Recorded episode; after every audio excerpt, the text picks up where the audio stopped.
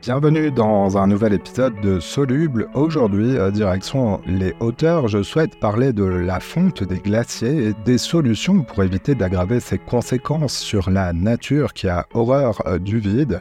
Bonjour Jean-Baptiste Bosson. Bonjour Simon. Tu es euh, un glaciologue, un, scientifique qui travaille au Conservatoire d'espaces naturels de Haute-Savoie et on va voir que tu as à cœur de proposer des réponses. Tu es le coordinateur du projet Ice and Life. C'est un projet novateur qui propose d'explorer une des plus grandes métamorphoses actuelles de notre planète. C'est comme ça que tu le présentes, tu agis entre science et protection de la nature. On va se pencher sur les menaces qui pèsent sur les glaciers. Je te demanderai aussi comment on peut euh, bah, les protéger. Et restez tous euh, jusqu'au bout de cet épisode car on va parler de ce qui se joue maintenant pour demain en quelque sorte. Jean-Baptiste nous dira comment préserver la vie qui s'installe déjà là où la glace se retire.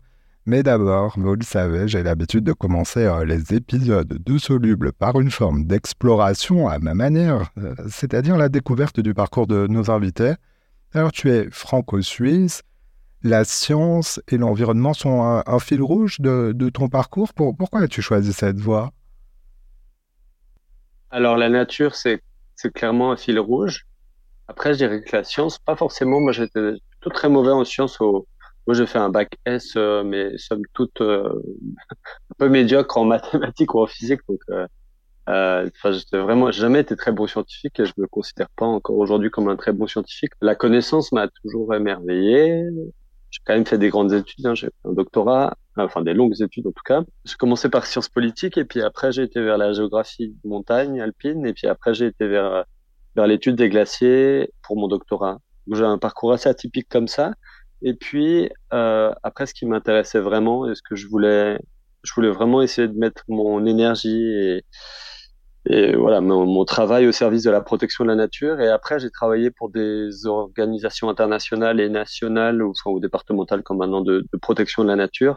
Mais, mais sous l'angle scientifique, moi, je crois vraiment que l'entrée scientifique, elle permet de neutraliser les débats. C'est pas un, un, un, débat pour contre avec beaucoup d'émotions. C'est un débat on, a, on part des données on, met les données sur la table qui sont froides et objectives et on essaie de bah, construire à partir de là et de prendre à la fin les meilleures décisions collectives dans les territoires ou à d'autres échelles d'action euh, à partir de la science. je pense que malheureusement notre monde actuel, bah, il est vraiment en mauvais état. Hein. Mmh. En tout cas, la nature est en très mauvais état. Puis on a beaucoup d'inquiétudes sur les sociétés humaines. Et mais je pense qu'un des, un, des grands euh, péché originel de notre de nos sociétés modernes ou de sociétés historiques, c'est que de pas du tout euh, baser sur les données, sur la science. Hein. Je dirais pas que si tout est basé sur la science, tout irait bien, mais euh, il y, a, y, a, un vrai il y a un vrai défaut. C'est comme s'il y avait la science d'un côté et puis bon, il y a les, décisions et le monde euh, le monde du quotidien de l'autre et puis on on, puis on, puis on tient pas vraiment compte des données, des alertes, de tout ça. Donc euh, donc voilà, moi je l'idée c'est vraiment de placer les données, la connaissance au cœur des territoires, au cœur des, débats publics et au cœur des, bah, débats sur l'avenir et puis pour, vraiment essayer d'insuffler et prendre les meilleures décisions possibles collectivement. Ah, on va prendre tous ces sujets euh, un par un. Alors, je disais, tu es glaciologue. En quoi ça consiste concrètement ce, métier? On t'imagine euh, les pieds dans la neige euh, ou sur la glace dans les Alpes ou ailleurs Parle-nous de ton métier. Alors ça, je l'ai beaucoup fait pendant bah, mon doctorat et puis je continue à le faire de temps en temps euh, pendant l'année. Mais c'est vrai que souvent les gens ils imaginent que j'ai un des jobs les, un des plus cool au monde, hein, d'être en, montagne sur les glaciers. Et en fait, euh, je suis assez peu aujourd'hui sur le terrain. Alors j'y vais quand même. J'essaie d'y aller quand même euh, euh, comment quelques quelques dizaines de jours par an maximum euh, pour euh, bah, évidemment collecter des données, avoir un lien avec le terrain, mais aussi bah, maintenant j'ai la chance d'avoir des super équipes qui, qui m'accompagnent et puis qui vont un peu plus sur le terrain que moi. Et euh, moi j'ai beaucoup fait de terrain évidemment, mais aujourd'hui je pense que l'immense enjeu et l'urgence absolue, elle est plus tellement dans le fait de produire de la connaissance, euh, elle est dans le fait de la diffuser. Et aujourd'hui, enfin voilà, encore hier, là je suis en déplacement professionnel en ce moment avec des amis pour euh, pour les accompagner dans la dans un film où on, rencontre le public pour parler notamment de l'évolution des glaciers. Et je crois que l'immense défi aujourd'hui, il est beaucoup plus sociétal, hein, y compris quand on regarde les, travaux du GIEC, etc. Il est évidemment sur la connaissance, mais il est surtout surtout sur la le partage de cette connaissance, sa diffusion dans la société, comment tout ça percole et comment ça, tout ça aboutit à la fin des, euh, comme je dis, aux meilleures décisions possibles. Et moi, depuis des années, euh, c'est un choix volontaire, hein, mais je fais beaucoup moins de terrain dans les montagnes. Ça me dérange pas. Je pense que je suis tout aussi légitime. Ça ne m'empêche pas de publier dans des très grandes revues scientifiques ou, d'avoir une légitimité de, de, glaciologue ou en tout cas de, de spécialiste de ces zones. Et euh, par contre, je passe beaucoup plus de temps aujourd'hui. Mes terrains, c'est un peu dur à dire, mais c'est beaucoup plus sur salle de réunion. Euh, à Paris, par exemple, en ce moment, on discute de la protection des glaciers euh, autour notamment des travaux d'Ice and Life. Euh, mon terrain, il n'y a pas longtemps, c'était un ministère, euh, ou sinon c'est mes réunions au CNPN, qui est le Conseil national de la protection de la nature, où c'est des organes justement où on peut essayer euh, bah, de, placer cette connaissance au cœur de, la société euh, pour l'influencer. Donc aujourd'hui, moi je dis ça pour rigoler souvent à des amis ou à des journalistes, je suis devenu un glaciologue des villes, mais parce que je pense que les décisions, et ça se joue aussi partout dans la société, qu'il faut absolument que les scientifiques le plus possible, peut-être pas tous, parce que tous n'aiment pas ça ou n'ont pas forcément euh, cette envie ou le talent euh, en communication scientifique, mais il me semble que c'est un défi colossal pour la science aujourd'hui de faire société et d'être au cœur de la société, et qu'on l'a oublié pendant des très longtemps, ou en tout cas ça a été perçu comme oulala, aller parler dans la société, euh, c'est politique, il y a des tensions. Regardez, euh, on peut pas prendre parti contre une autoroute. Bah, regardez aujourd'hui ce qui se passe en, à Toulouse, hein, à, à Toulouse-Cast. Bah, il y a 200 chercheurs de Toulouse qui ont signé une pétition et qui veulent prendre part au débat public à partir de données scientifiques, à partir d'un regard scientifique sur l'évolution du monde et des, et des, grands enjeux. Et ça, je pense que c'est ce qui a beaucoup manqué ces dernières décennies. On avait l'impression que la science, c'est dans les labos, sur le terrain et dans les publics internationaux euh, ou nationales, et puis ou dans des colloques et puis que par contre dans la société, c'est si on leur demande leur avis, les scientifiques peuvent donner, mais moi je pense qu'il faut absolument remettre la connaissance, les données objectives, les données, les, les, voilà, au cœur des, des, grands débats actuels pour prendre les meilleures décisions mmh. et, et, justement pas faire tout, tout, ce qui tout, ce qui des fois on, on croit bien faire ou, ou, alors des gens mal intentionnés imposent des mauvaises décisions et il faut absolument contrer ça. Euh, il me semble pas et je pense que la science est une extraordinaire entrée pourquoi aussi? Parce qu'on est, on est honnête en science. On, on, on, produit nos données, on va les, les diffuser euh, au plus grand nombre, mais on passe par des revues où nos pairs vont les valider, les données, les, les théories qu'on développe. C'est, c'est pas une prise de position personnelle, c'est un récit, c'est des données qu'on collecte, mais qui sont évaluées par nos pairs et, validées par nos pairs avant d'être diffusées. Donc, il me semble que ça, c'est assez unique aussi. Hein. Euh, c'est pas, ça, ça donne une dimension à tout ça.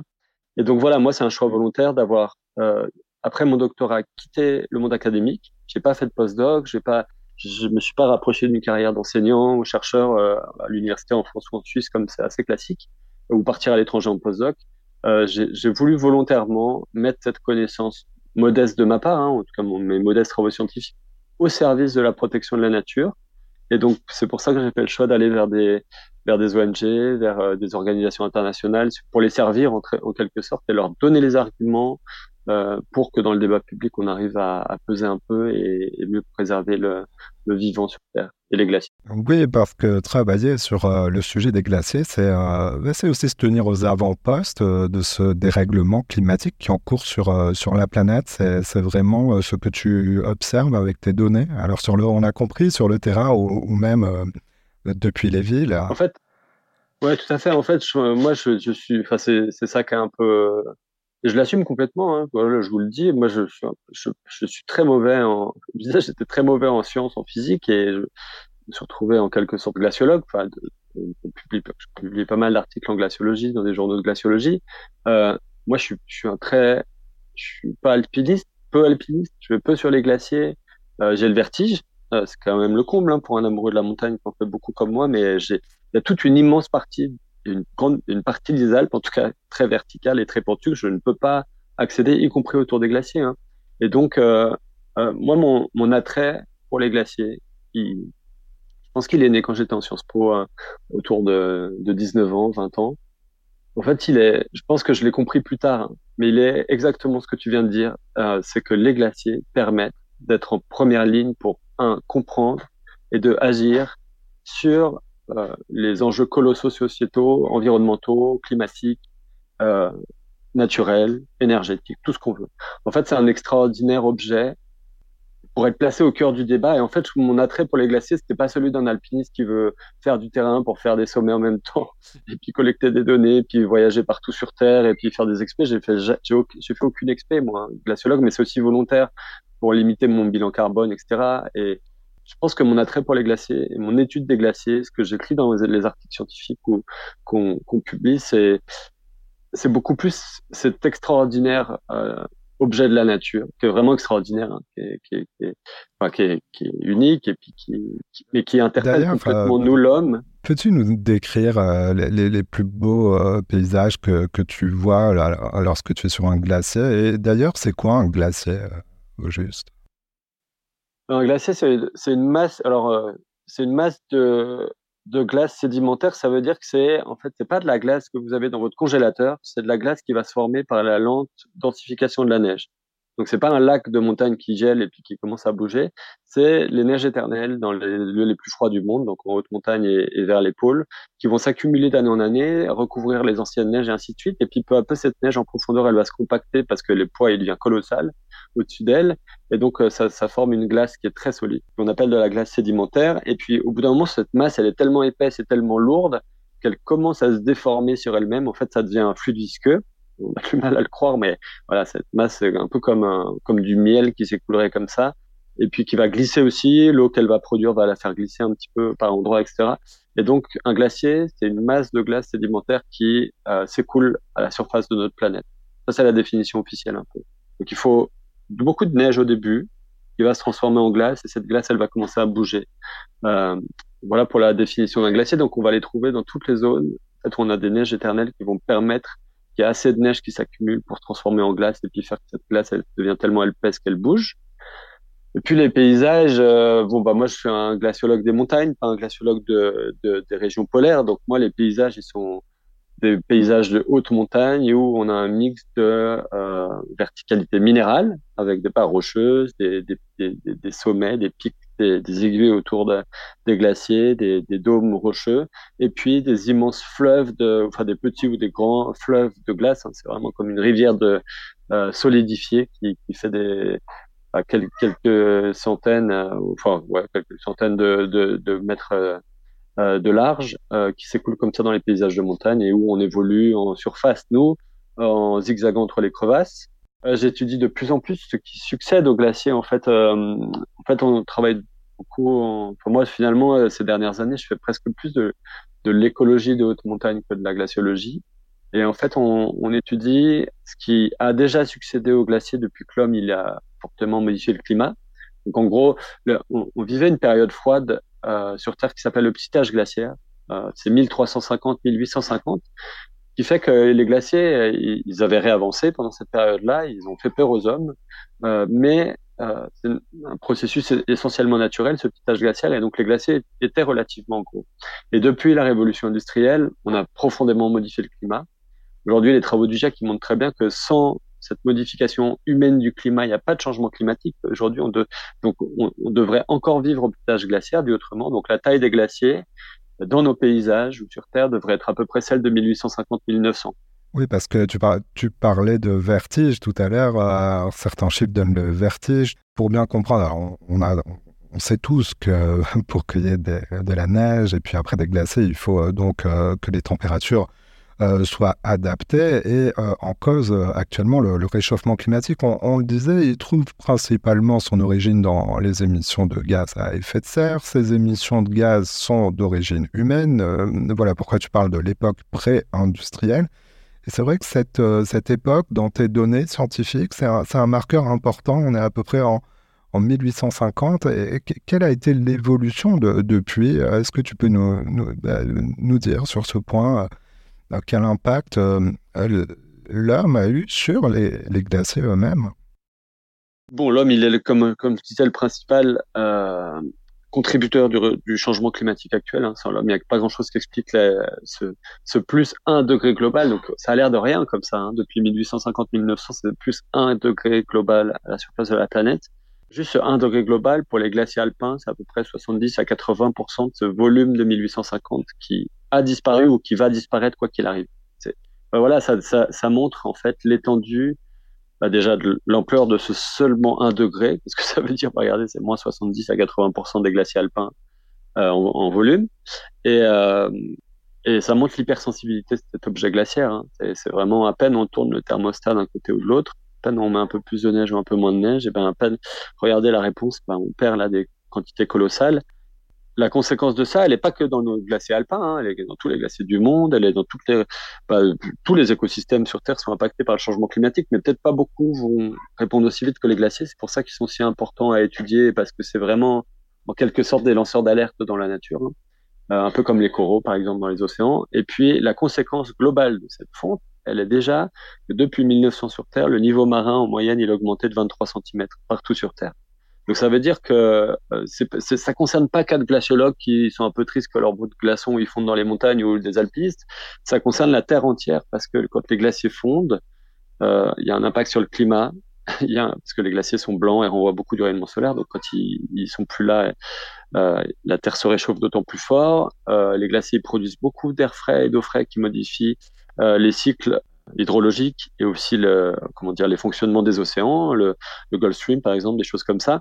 Et donc quand ils fondent, les conséquences elles sont vraiment totales et globales sans qu'on s'en rende vraiment compte. Ou oui, on s'en rend compte sur les traits de côte et puis je crois que pour le commun des mortels sur Terre encore, c'est très oui, ok, les glaciers fondent sur les montagnes et, et, et, bon, et what else quoi. Et, et en fait, euh, ce processus, il, il, induit vraiment des conséquences qui sont totales et globales. Et donc voilà. Et nous, on est en train, on montre par exemple dans nos travaux là pour SN Life que, par exemple, dans les Alpes françaises, suite les glaciers occupaient à peu près pour 600 km carrés au petit âge glaciaire dans les Alpes françaises. Et aujourd'hui, il reste à peu près 200 km carrés. Ça veut dire qu'on a perdu déjà deux tiers depuis 1850 de la surface des glaciers dans les Alpes. Donc c'est colossal. Hein, les Alpes françaises, c'est vraiment 400 km, c'est l'équivalent de, euh, si on met 9 lacs du Bourget à côté, c'est le plus grand lac 100% euh, naturel, 100% euh, sur le sol français, euh, parce que le lac Léman, il est partagé avec la Suisse, mais c'est comme si on collait 9, 9 lacs du Bourget à côté, donc c'est Ça commence à être des surfaces colossales, et ça, c'est les, les zones qui ont été désenglacées depuis 1850 à, à cause de l'activité humaine et du réchauffement global. Et donc, pour finir avec les questions des paysages, bah nous, avec mon équipe, on travaille beaucoup dans ces zones-là. En fait, en se posant la question, mais qu'est-ce qui a succédé aux glaciers dans ces zones? Est-ce que ça reste des zones minérales euh, encore très bah, très hostiles, très sauvages? Donc ça, ça, on va retrouver ça en moyenne et haute montagne. Et puis, quand c'est un petit peu plus bas, on va très vite trouver des, euh, des zones de pelouse alpine où la végétation elle arrive de plus en plus vite, euh, des zones de forêt à l'aval, dans le massif du Mont Blanc, bah, là où les glaciers ont fondu euh, euh, ces dernières décennies, on a des belles forêts qui sont en train de se développer, donc ça c'est assez émerveillant. Je je dis pas du tout que c'est une bonne nouvelle que les glaciers fondent. Ce qui est émerveillant, c'est comment le un peu comme tu disais dans l'intro, la nature, en fait, elle est horreur du vide et en fait, la vie, elle est partout et tout le temps. Donc, elle est sur les glaciers sous certaines formes, mais elle est après les glaciers avec d'autres formes. Donc ça, c'est les paysages où on évolue nous plutôt sur sur ce qu'on appelle nous des écosystèmes post-glaciaires, ça veut dire ce qui s'est formé depuis 1850 et qui finalement ce sont les écosystèmes nés de l'action humaine, euh, donc des nouveaux lacs, des nouvelles rivières. Dans l'Arctique, ça va être des nouveaux fjords, euh, donc des zones marines, etc. Et, et, donc avec mon équipe, on essaye de, enfin avec l'équipe d'Ice Life, on essaye de répondre à la question qu'est-ce qui a succédé là au glacier. En aucun cas, je pense qu'on va en parler après, mais le message est de dire c'est une bonne nouvelle, les glaciers fondent, il y a des nouvelles forêts, des nouveaux lacs. Euh, c'est vraiment ah regret de la fonte des glaciers qui sont fondamentaux et c'est le combat clé numéro un. Oui, tu le disais, tu es, scientifique, tu observes, et tu, observes donc que cette vie, euh, euh, ces écosystèmes euh, évoluent, cette vie apparaît. juste, en effet, tu disais, en, t'écoutant, en fait, je vais te dire franchement, on se demande si il y aura encore des glaciers d'ici la fin du siècle, bah, sur, en tout cas sous, sous nos latitudes européennes. Est-ce qu'on sait Est-ce que vous avez établi euh, différents scénarios qui nous permettent de, de, bah, de se dire euh, est-ce que tout est foutu ou pas? Ouais, on a, on a, il y a plein de scientifiques qui travaillent là-dessus dans le monde, qui font des super articles sur des modèles que le GIEC synthétise aussi après. Euh, nous, avec l'équipe d'ASN Life et surtout avec un, un, génial glaciologue suisse qui s'appelle Mathias Huss, on a publié cet été dans Nature. En fait, jusqu'à maintenant, l'histoire des glaciers, et des modélisations et de la glaciologie, c'était beaucoup ces dernières années. Toutes les grands, les grands articles dont vous entendez parler, c'est euh, une approche sous l'angle du volume. Quel est le volume d'eau aujourd'hui stocké par les glaciers et quel sera le volume d'eau demain fonction des projections climatiques? Et quelles seront les conséquences de ces changements de volume sur les rivières et, notamment sur les océans? C'est ce fameux, euh, bah, tous les rapports du GIEC, on entend parler, oui, on a peur que l'océan il monte d'ici 2100 de 1 mètre. Ben, ça, c'est la réponse des glaciers, des calottes glaciaires sur Terre. Et nous, pour la première fois, avec Mathias et les collègues, on a vraiment fait un zoom sur, non pas les volumes, mais les surfaces. Quelles sont les surfaces aujourd'hui occupées par les glaciers? Quelles seront demain les surfaces? Ce qui nous intéresse dans les surfaces, c'est, l'entrée écosystème. C'est qu'en fait, les glaciers sont un habitat. Euh, aussi, évidemment, ils ont plus ils sont grands, plus ils influencent le climat avec leur couleur blanche, etc. Euh, mais c'est aussi un habitat pour une biodiversité spécifique. Et l'idée, c'était de savoir bah, quelle taille allait avoir cet habitat dans le futur, et puis qu'est-ce qu'allait succéder aux glaciers? Et donc, euh, pour répondre à ta question sur le devenir et l'espoir, en fait, on montre très bien, mais comme montrent tous les travaux scientifiques depuis 15 ans, en tout cas en modélisation, euh, sur les scénarios futurs, que on est vraiment à une croisée des chemins, là, l'humanité, en fonction de, de, du, des émissions de gaz à effet de serre. Soit on fait pas grand-chose pour le climat, on continue à croire que c'est un épiphénomène secondaire qu'on traitera peut-être euh, si on a du temps euh, en fin de journée ou à la fin de l'année s'il reste trois, trois crédits financiers. Et si, si on fait vraiment pas grand-chose pour le climat, là on enclenche des processus naturels. Euh, enfin déjà on réchauffe beaucoup la, la, la, machine Terre. En plus on enclenche des processus naturels type la fonte des glaciers qui suraccélèrent le processus. Et là la machine elle devient infernale. Euh, on parle d'une terre étuve, une terre beaucoup beaucoup plus chaude qu'aujourd'hui. Et là on condamne les glaciers à long terme, au moyen terme. Et nous, ce qu'on montre juste sur tous les glaciers du monde, donc euh, dans cet article dans Nature cet été, on a étudié tous les glaciers du monde, sauf les deux grosses calottes, sauf la calotte du Groenland et de l'Antarctique, mais tous les 210 000 autres glaciers qu'il y a sur Terre, si on les collait tous ensemble, ils couvrent 650 000 km. C'est la taille d'un très très gros pays, hein, la taille de l'Afghanistan par exemple. On montre que si on fait rien pour le climat et qu'on va dans des scénarios très forts d'émissions, on perd déjà d'ici à 2100 la moitié de cette surface. Donc juste, on n'arrive pas à se rendre compte, mais c'est colossal. Hein. La moitié. C'est 350, ouais, 350 000 km qui affleurent en 80 ans devant nous du retrait glaciaire. Et donc, c'est la taille de la Finlande. Pour vous donner un ordre de grandeur, voilà ce qui apparaît en 80 ans sur Terre du retrait glaciaire, c'est la Finlande. Euh, et donc ça, c'est un, un, effondrement hein, total. Et en fait, on induit un climat qui devient tellement chaud même en 2100 que si on continue les courbes, en fait, on va vers une extinction des glaciers sur Terre. Donc, euh, priorité, donc ça, ça euh, priorité à stabiliser euh, le, le, le, climat au minimum. Exactement. Et on montre l'inverse. Euh, donc voilà, ce scénario, il fait très peur. Juste, Sapiens, depuis 250 000 ans, on est là. On a toujours vécu avec des grands glaciers qui, euh, qui, influence le niveau marin, le climat, les cycles de l'eau. Et en fait, on, notre société, là, depuis 11 000 ans, depuis l'interglaciaire dans lequel on vit, elle a complètement prospéré et vécu grâce à l'eau des glaciers, grâce à un niveau marin stabilisé grâce aux glaciers. Et donc, si on les fait fondre si vite que ce que je vous dis là d'ici à 80 ans, on, on va induire des, conséquences en cascade, mais qui sont colossales, dramatiques et complètement inédites. Enfin, à côté, la crise Covid, c'est un, une poussière dans l'univers. Hein en termes de, de coûts, de migration climatique, d'enjeux euh, sociaux, politiques, économiques, etc. Donc euh, nous on alerte vraiment là-dessus. Hein. C'est pas pour le plaisir, c'est pas pour avoir beaucoup de fonds parce qu'on n'arrive pas à avoir beaucoup de fonds de toute manière, mais c'est juste pour dire la vérité, elle est là. Hein, de, la fonte des glaciers, ça va toucher chaque être humain dans les prochaines décennies, euh, qu'il veuille, qu'il le veuille ou non. Et puis on montre juste, voilà, pour, rebondir sur ta question, que si on arrive à appliquer l'accord de Paris, alors on sait que ça devient de plus en plus dur et que la fenêtre elle se referme. Pourquoi? Parce que les États et les entreprises aujourd'hui veulent pas sur terre. Hein. On, va être honnête, hein, c'est pas pour rien qu'on n'applique pas. C'est qu'on a on, on, a fait cet accord de Paris qui se voulait ambitieux, qui est avec des cadres nationaux d'engagement. Quasiment aucun État sur terre ne respecte ses engagements parce qu'il n'a pas le courage, parce qu'il pense que on, après lui le déluge, hein, les, politiciens ils s'intéressent pas beaucoup à ce qui va se passer en 2050. Enfin, soyons honnêtes, hein, c'est juste ça la question. Et on laisse volontairement aux générations futures toute cette bombe à retardement qu'est le réchauffement et la fonte des glaciers.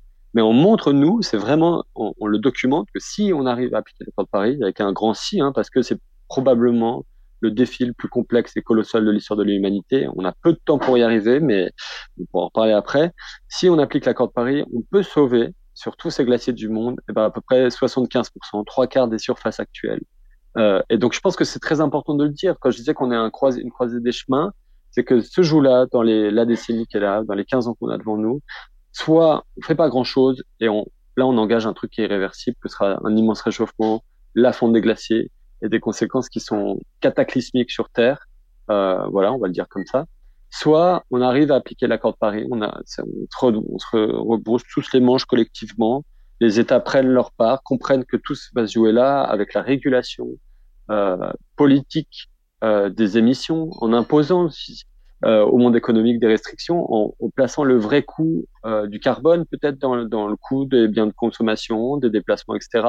En replaçant le vrai coût de la nature sans laquelle on peut pas vivre, de la protection et de sa bonne santé dans le, système monde mhm. capitaliste qui vit comme si on avait X terres et X euh, des ressources naturelles infinies et c'est pas vrai. Et donc, juste, enfin, il y a des gens qui vont payer cette dette à la fin écologique. Hein. Il y a des gens, c'est nos enfants, c'est nos petits enfants qui qui vont être face à ces enjeux. Donc nous, on dit c'est inadmissible que nous, l'humanité, à ce moment-là, on soit à ce point euh, irresponsable pour le futur, il me semble.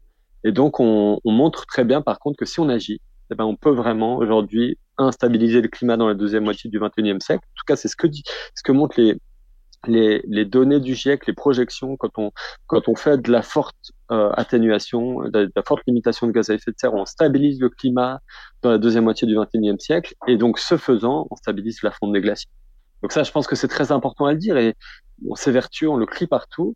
Euh, en tout cas, il y, y, a des, études scientifiques qui, qui, le disent aussi. Enfin, on n'est pas du tout seul. C'est, il n'est pas du tout trop tard et on est dans cette position, cette croisée des chemins entre euh, un futur qui est vivable et qui est proche, un peu plus chaud mais proche de l'actuel, mais vivable et on a du temps pour s'adapter et faire société collectivement à 8 milliards ou je sais pas combien avec tout ça, euh, ou alors un truc qui est un, qui est un truc de malade hein, en termes de vitesse de, de, de, réchauffement, de fonte des glaciers, puis de conséquences écosystémiques, mais à la fin sociétales, mais qui sont sans commune mesure avec ce qu'a jamais connu l'humanité. Alors tu disais, euh, les scientifiques euh, le disent, le consensus scientifique euh, le, le, démontre avec les travaux du, du GIEC. Je, je, il est temps d'agir maintenant pour plus tard. Et pour maintenant Vu les chaleurs qu'on a eues en 2022-2023, D'ailleurs, on apprend avec toi le terme de désenglacement. Je reviens dans les Alpes françaises, tu disais, euh, je crois que ça fait donc, euh, d'après vos travaux, à peu près 66%, même totalement 66% de la surface glaciaire qui a disparu depuis 1850. Euh, je reviens dans les Alpes françaises, tu parlais des paysages. Alors si je suis très concret sur les données que vous avez publiées, vous avez identifié des, espèces euh, animales, végétales qui viennent dans 14 zones qui sont donc désenglacées. L'enjeu aussi, simultanément à la, lutte contre euh, le réchauffement climatique, ben, c'est la conservation de, de, cette nature. Euh, par où commencer? Comment s'y prendre? Donc là, on arrive vraiment aux solutions. Je pense que les messages clés, nous, on travaille vraiment dessus sur les solutions. Elles sont de comment dire, on a deux marteaux dans les mains pour, je sais pas comment dire, pour euh, pour agir. Le premier, c'est l'atténuation. Euh, je pense que c'est ce qu'on vient de dire jusque-là. La, la, chose fondamentale numéro un, indispensable, c'est de sauver les glaciers, de stabiliser le climat. Et pour ce faire, ça se passe vraiment sur l'atténuation. L'immense, euh, euh, une immense partie de la réponse, ce sera ça. Et là, je pense que les glaciers sont les, nos meilleurs alliés hein, dans nos sociétés pour comprendre les enjeux et j'espère euh, stimuler, euh, catalyser la réaction collective. En tout cas, en Suisse, moi qui suis moitié suisse, c'est grâce aux glaciers qu'on a mis les engagements de l'accord de Paris dans la, dans la Constitution. Sans les glaciers, le peuple suisse et, les politiques avaient voté la non-application volontaire de l'accord de Paris. Hein. C'est incroyable quand même. Hmm. Mais grâce aux glaciers, on a réussi nous à faire une, une levée de, de, sensibilisation via une initiative populaire et on a voté le peuple suisse pour sauver les glaciers de la Suisse. Ça veut dire appliquer l'accord de Paris. Donc ça montre, comme je dis, que c'est nos meilleurs alliés pour l'atténuation. Et puis par contre, en parallèle, euh, c'est ça où je pense que aussi à SN Life, on est un peu novateur, ou en tout cas, ce qu'on nous proposait, ça, je l'avais pas trop lu dans d'autres papiers scientifiques, c'était de dire, si on fait de la protection de la nature classique, ça veut dire avec des aires protégées, des réserves naturelles, des parcs nationaux, des arrêtés de protection de biotopes, ou de, si on les place sur les glaciers, sur ces écosystèmes post-glaciaires, sur ces zones qui émergent du retrait glaciaire, eh ben, par rapport aux glaciers, bon, c'est pas ça qui va les sauver, mais en tout cas, ça empêche de mettre des pelleteuses dessus. Donc on voit ce qui se passe aujourd'hui à la Grave, on voit ce qui s'est passé à Zermatt aussi par rapport à la Coupe du Monde de ski ces dernières semaines. Il y a des gens qui continuent sur Terre à la pelleteuse à détruire les glaciers. Et quand on pour des intérêts économiques à court terme. Et quand on connaît leur importance, c'est juste inadmissible l'importance des glaciers. Donc au moins si on met de la zone en protection, eh ben on empêche ce délire hein, qui est de, de, de, comment dire de scier la branche sur laquelle sans laquelle on peut pas vivre, hein, donc de détruire les glaciers volontairement à l'explosif ou à la pelleteuse pour rester concret, tu, décris donc des, paysages et des, zones bah, qui sont quelque part vierges euh, de l'intervention euh, humaine.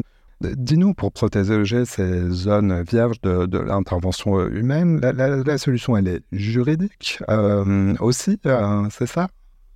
Oui, bien sûr. En fait, on travaille là-dessus. Donc, euh, comment on peut créer des zones protégées dans les territoires? Un, protéger les glaciers, empêcher qu'ils dépellent dessus, mais aussi protéger ce qu'on dit, et ça rejoint ce que tu, ta question d'avant, euh, ces nouveaux écosystèmes émergents, ces nouveaux lacs, ces nouvelles forêts, ces nouvelles pelouses alpines qui se forment après le retrait des glaciers, ces nouvelles zones de rivières, qui sont en fait des refuges pour la biodiversité, hein, qui sont les refuges pour le vivant, et, et, et qui sont aussi les, bah, à défaut de glaciers, on aura moins d'eau demain dans les territoires, mais si on a des lacs, des zones humides et des sols qui fonctionnent bien, bah, demain on a des sources. Par contre, si on protège pas les zones et qu'on artificialise tout très vite, ou qu'on pollue tout comme, comme on a quasiment pollué tout le reste de la planète, et ben demain on a des vrais problèmes d'eau dans les territoires. Et puis dernière chose, euh, les glaciers ont un rôle fondamental sur le climat. Il faut pas qu'ils fondent, mais à défaut s'ils fondent, c'est c'est pas du tout une solution. C'est c'est la moins pire des choses. C'est si on laisse les zones à la nature, le sol qui se développe, la forêt qui va se développer, elle va séquestrer du carbone. Donc en gros, si on a, si on protège ces zones et qu'on laisse la nature évoluer librement, que des forêts arrivent, des sols se développent, etc. En fait, ça donne des solutions face aux grands défis du 21e siècle et de l'avenir, qui est avoir de l'eau douce, euh, faire face à la sixième extinction de masse et laisser la biodiversité trouver des, des refuges, des sanctuaires. Et on ne sait pas vivre hein, sans une biodiversité fonctionnelle sur Terre. Donc, laissons-lui des, des, sanctuaires de haute naturalité. Et puis, troisièmement, évidemment, sur euh, sur le climat et la séquestration un peu du carbone ou le rôle des glaciers qui est fondamental. Et donc euh, ça, ça passe par soit créer des aires protégées dans les territoires, soit euh, comme comme tu le dis, c'est quelque chose qu'on fait, développer du droit. En fait, ces écosystèmes, les glaciers, ce qui leur succède, sont un impensé total du droit en France. Il y a pas, il y a une seule fois le mot glacier dans toute la législation. C'est un chercheur, un de juriste de Grenoble qui l'avait montré il y a quelques temps, là, Philippe Yolka, il y a une seule fois le mot glacier dans toute la législation en France pour parler des prérogatives des accompagnateurs en montagne. Mais en tant qu'objet extraordinaire qui couvre des surfaces colossales et qui influence le cycle de l'eau dans toute la vallée du Rhône, par exemple, euh, le positionnement des centrales nucléaires, l'eau douce à, Lyon, etc. On n'en parle jamais et on ne veut pas protéger cette source d'eau. Euh, nous, c'est comment on, travaille avec l'État, on fait des propositions aujourd'hui sur le droit, sur comment combler ce vide, euh, voilà, cette pièce du puzzle qui manque complètement et comment on peut bah, développer la législation pour mieux protéger ces zones et faire qu'on les détruise moins. La conservation, la, protection. Donc Jean-Baptiste Bosson, glaciologue, coordinateur du projet Ice and Life, c'est absolument passionnant. Euh, je mets en lien de cet épisode euh, bah, l'adresse de ton site euh, internet, car il y a beaucoup de ressources pour aller plus loin et prolonger toute la connaissance que tu nous as transmise dans, dans cet épisode. Euh, je t'ai entendu parler de financement tout à l'heure. Euh, vous, vous, recherchez aussi de nouveaux financements pour des travaux, des, des actions? Euh, Évidemment, oui. Euh, en fait, on, on, est toujours à la recherche de financement pour deux choses. La première chose, c'est le projet, évidemment. Le plus on a de moyens, le plus on peut être ambitieux, le plus on peut produire les données, on peut accompagner les territoires, on peut essayer de stimuler tout ça et aboutir concrètement à la meilleure protection de la nature. Et puis, si les gens veulent pas financer les projets comme ça, et aucun problème, bah aussi il y a du financement direct euh, de la conservation. Je pense que euh, y a un gros enjeu aujourd'hui sur euh, protéger la nature partout et comment on finance ça. Euh, L'État met de l'argent sur la table, mais pas assez. Hein. Il y a des rapports officiels qui qui le disent et qui essaient d'inciter l'État à en mettre plus. Et, et partout dans les territoires, on peut agir hein, si on veut pour la nature. Il y a plein de moyens de d'associations, d'instances qui, qui œuvrent là-dessus.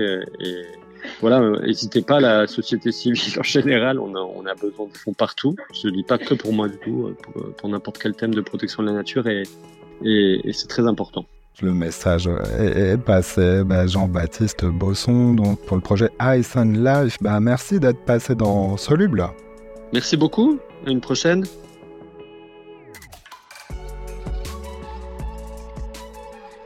Voilà, c'est la fin de cet épisode. Si vous l'avez aimé, notez-le, partagez-le et parlez-en autour de vous.